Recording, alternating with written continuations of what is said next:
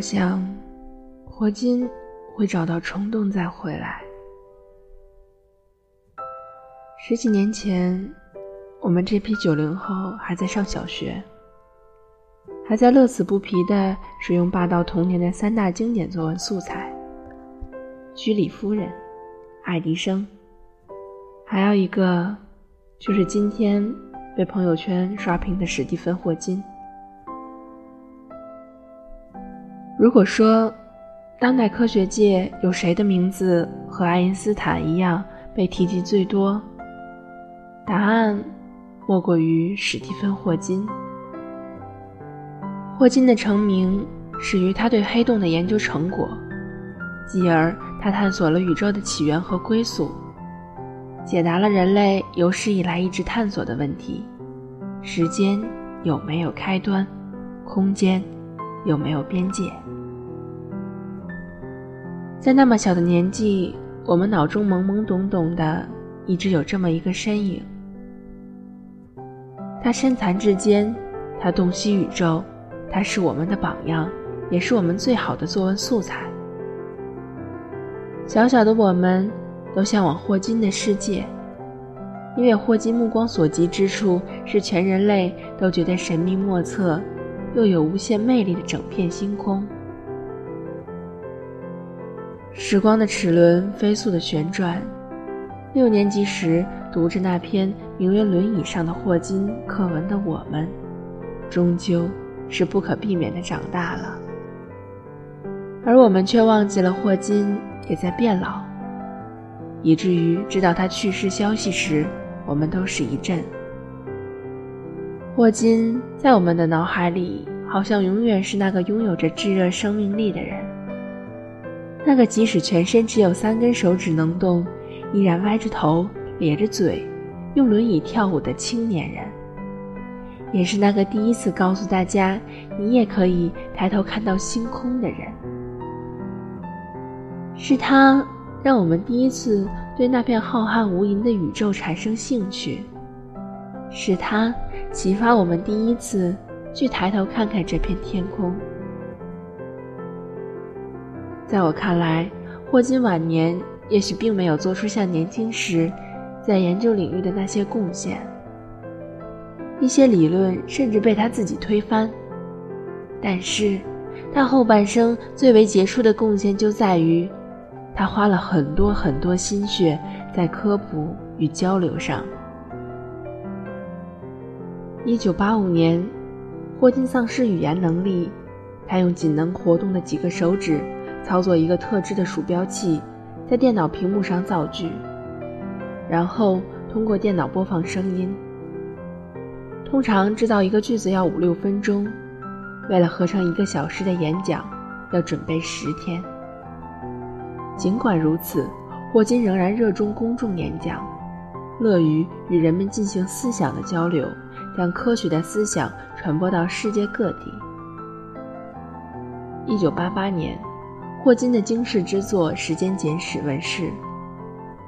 这本著作被誉为人类科学史上里程碑式的佳作。至1995年10月，该书发行量已超过2500万册，译成几十种语言，成为当代影响力最为广泛的物理天文读物之一。2001年，霍金完成了《时间简史》的姐妹篇《果壳中的宇宙》。而后，霍金还与人合作编著出版了《空间时间的大比例结构》和《宇宙知识》等著作。霍金的后半生以他的实际行动去感染我们，让无数普通人明白，原来我这样的人也有机会了解宇宙和未来的秘密。就正如他病危时对世界发出的那一声“哇哦”。的惊叹，他的存在就是为了致力于与我们一起分享那片星空的奥秘。霍金是全人类的霍金。如果说一个人的离开代表着一颗恒星的陨落，那么在今天，在宇宙的某处，必是一场盛大的流星雨吧。为这个伟大的灵魂的告别而谢幕。我想，霍金会找到虫洞，再回来。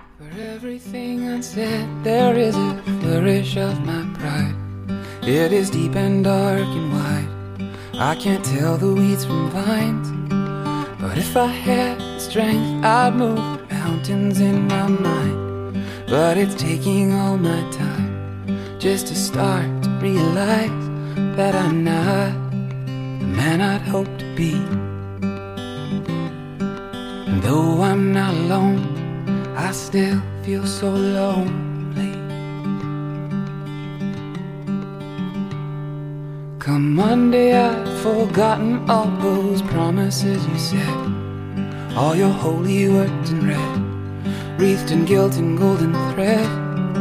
And if I had the strength to be who others say I am, I wouldn't look into my eyes, see the shadow of a man. Well, I'm not who they say I have become. For I know the things I've said won't compare with what I've done. No, no, no,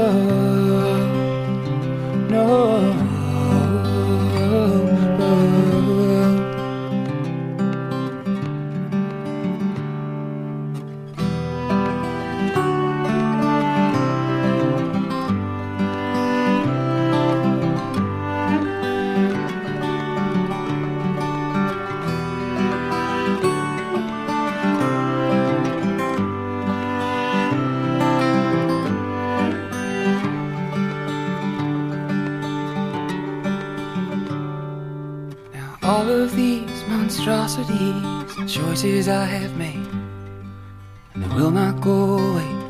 I've made my bed and here I lay. But is there still forgiveness if we know what we have done? Woe to every single one who spared the rod and blamed the sun. Well, it's not just the day that needs the night. Seems to me it's in the darkness we can finally see the light. Oh.